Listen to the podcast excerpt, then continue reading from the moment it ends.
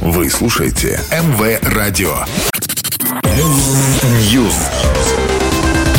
Всем привет, я Андрей Котов и это очередная порция актуальных новостей из мира музыки.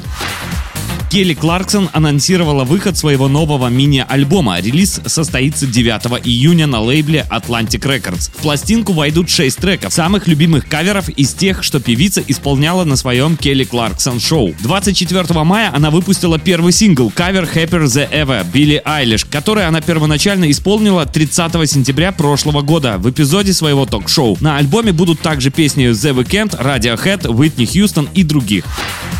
Продюсер Найджел Годрич, отвечавший за производство всех альбомов Radiohead, перезапустил на YouTube свое шоу с эфирами студийных концертов From the Basement. Изначально выпуски программы транслировались на британском и американском телевидении с 2006 по 2009. Тогда среди гостей были Том Йорк, The White Stripes и The Shines. В 2021 обновленная From the Basement начала выходить на принадлежащем Amazon стриминге Coda Collection.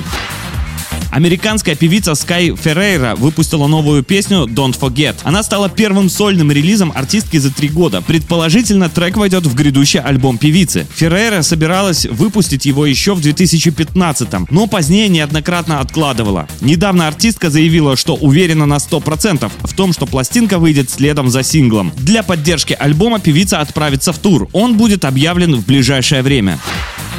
Первый тизер-трейлер нового документального фильма о Дэвиде Боуи Moon Age Die Dream представила 23 мая кинокомпания Universal Pictures. Кинопроект обещает отправить зрителей в захватывающее путешествие через возвышенные калейдоскопические образы, личные архивные кадры, ранее невиданные выступления, которые подкреплены музыкой и словами Боуи за всю его 50-летнюю карьеру. В тизере Боуи говорит за кадром о важности жизни.